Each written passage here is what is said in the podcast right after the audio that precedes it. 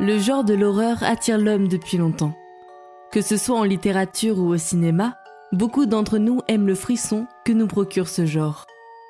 Prenant ses racines durant l'Antiquité sumérienne, grecque et romaine, l'horreur est un genre qui a beaucoup évolué au fil des âges en s'adaptant aux peurs et aux goûts de ses époques, ainsi qu'à ses supports et ses formats.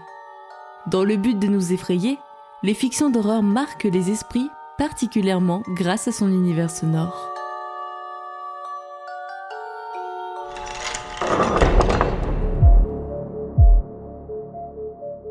Bienvenue dans l'antre de l'horreur. Installez-vous, aujourd'hui nous allons approfondir nos connaissances en parlant des méthodes de composition.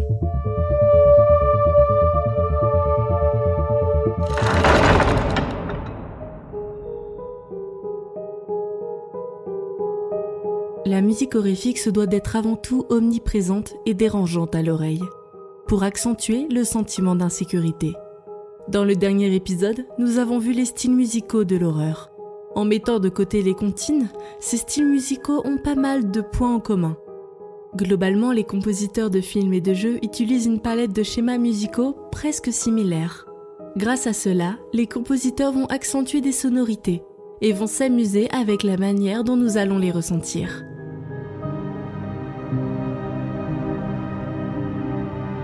Au-delà des musiques destinées à nous faire peur, le contraste est un ingrédient indispensable dans la musique. Il est essentiel à l'illusion esthétique d'une résolution dramatique d'un conflit, sachant que la résolution en théorie musicale correspond au passage d'une note ou d'un accord dissonant à une consonance. Le contraste sonore, c'est l'opposition de parties très différentes qui se mettent en valeur mutuellement. Ces dernières peuvent être de multiples natures, mais on retrouve principalement changements de timbre, de nuances, de hauteur et même de tempo. Le contraste permet de capter l'intention de l'auditeur via des changements évidents ou parfois subtils. On retrouve par exemple des contrastes de nuances dans les screamers. En augmentant soudainement l'intensité du son, l'information audible apportée est perçue comme dangereuse et provoque ainsi un sentiment de peur lié à la surprise de cet événement inattendu.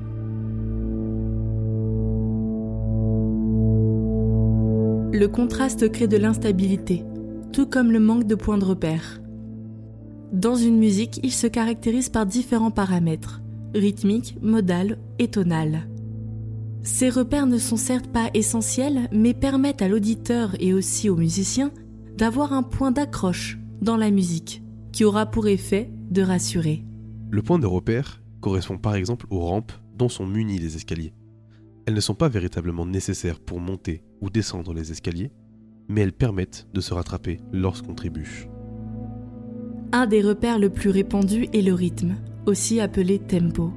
Même si celui-ci est évolutif, tant qu'il y a un tempo donné, les musiciens pourront avancer ensemble sur la partition. Pour l'auditeur, c'est pareil. Le tempo entraîne une routine qui devient agréable car il apporte une stabilité dans l'avancement de la musique. Mais les musiques arythmiques existent, même si elles sont plus rares, elles sont déroutantes pour l'auditeur, qui, comme pour un musicien, a besoin instinctivement de se caler sur la musique. Mais une musique n'est pas simplement constituée de rythmes, elle possède aussi des harmonies.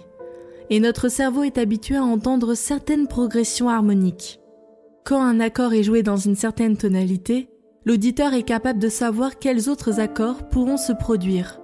Et cela donne l'impression à l'auditeur d'avoir la situation en main, et le met donc dans une zone de confort quand celui-ci se produit.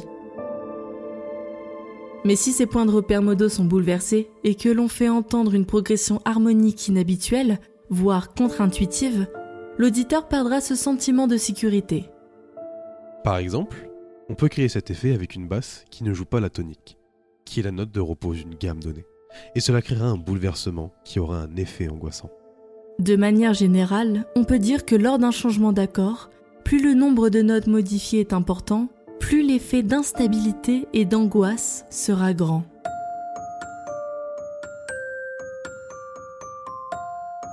Mais l'un des modes les plus utilisés dans les musiques horrifiques reste les dissonances c'est la discordance d'un ensemble de sons produisant un sentiment d'instabilité, de tension et de contrariété entre les notes. Mais l'impression de la dissonance varie selon le courant musical, l'époque et l'individu. C'est une notion culturelle et historique qui s'est construite par nos habitudes d'écoute. Si les dissonances sont si difficilement écoutables, c'est parce que nous ne sommes pas habitués à entendre certains enchaînements plus que d'autres. C'est pour cela que les compositeurs multiplient l'utilisation d'harmonies tendues, d'intervalles étranges et dérangeants. Tout ce qui ne sonne pas juste, tout ce qui a un aspect perturbant, entretient le sentiment d'incertitude pour que la confiance s'étiole.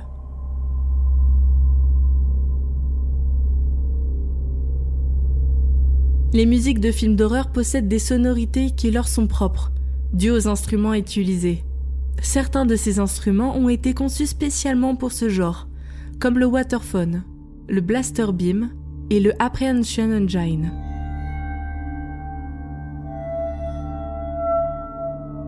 Comme déclaré par Mark Corven, le compositeur de The Witch, Avec un instrument normal, vous jouez et vous attendez à avoir un son agréable. Mais avec un instrument comme celui-ci, le but est de produire des sons qui, dans ce cas, dérangent le plus possible. Le waterphone est né dans les années 1960 grâce à Richard Waters, un peintre et un sculpteur américain. L'instrument se présente comme un réservoir arrondi en acier inoxydable, auquel sont fixées tout autour des tiges en bronze de différentes tailles. Le dessous du récipient sert de diaphragme, permettant de mieux transmettre les réverbérations et les modulations créées par le mouvement de l'eau. Mais une des particularités du waterphone, c'est qu'il peut se jouer de différentes manières. On peut par exemple l'utiliser avec un archet qu'on vient frotter sur les tiges de l'instrument, ou on peut aussi l'utiliser comme un tambour d'eau en le frappant sous le conteneur. Il se popularisa dans les années 70 grâce à de nombreux enregistrements de musique de film. Le Blaster Beam a été conçu par John Lazelle dans les débuts des années 70. Tout comme pour le Waterphone, il gagne en popularité grâce à la série et au film de la saga Star Trek.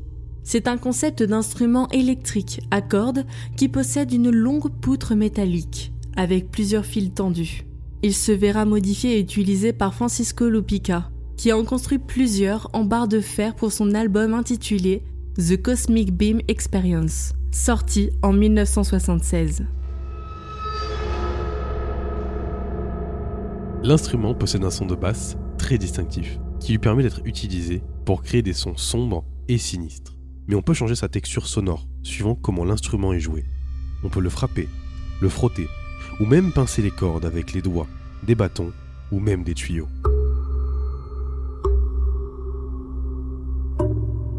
L'Apprehension Engine est un instrument créé sur mesure pour la bande-son de The Witch, commandé par le compositeur Mark Corven. Mais le père du Apprehension Engine est le luthier Tony Dugan Smith, qui réalisa en collaboration avec le compositeur l'instrument parfait pour fabriquer la peur des films d'horreur. L'instrument est composé de plusieurs règles métalliques courbées, de réverbérations à ressort, quelques longues tiges métalliques et d'autres accessoires qui permettent des intermèdes et des effets effrayants. Grâce à lui, on retrouve un croisement flou entre les effets sonores et la partition, où le bruit devient musique. Il deviendra un instrument très apprécié par le président de Gun Interactive, Wes Keltner, qui dira Un instrument pas comme les autres. L'Apprehension Engine était l'appareil qui a créé ces sons organiques et cauchemardesques. L'instrument ne convient pas pour créer des mélodies ou des harmonies au sens traditionnel du terme. Il faut le voir comme une boîte à bruitage, qui par ses restrictions sont créativement libératrices et possèdent des possibilités sans fin.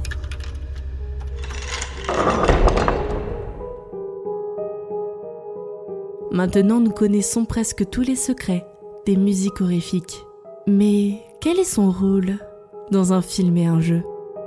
Nous le verrons dans le prochain épisode de l'Entre de l'horreur dédié au rôle de la musique. À bientôt.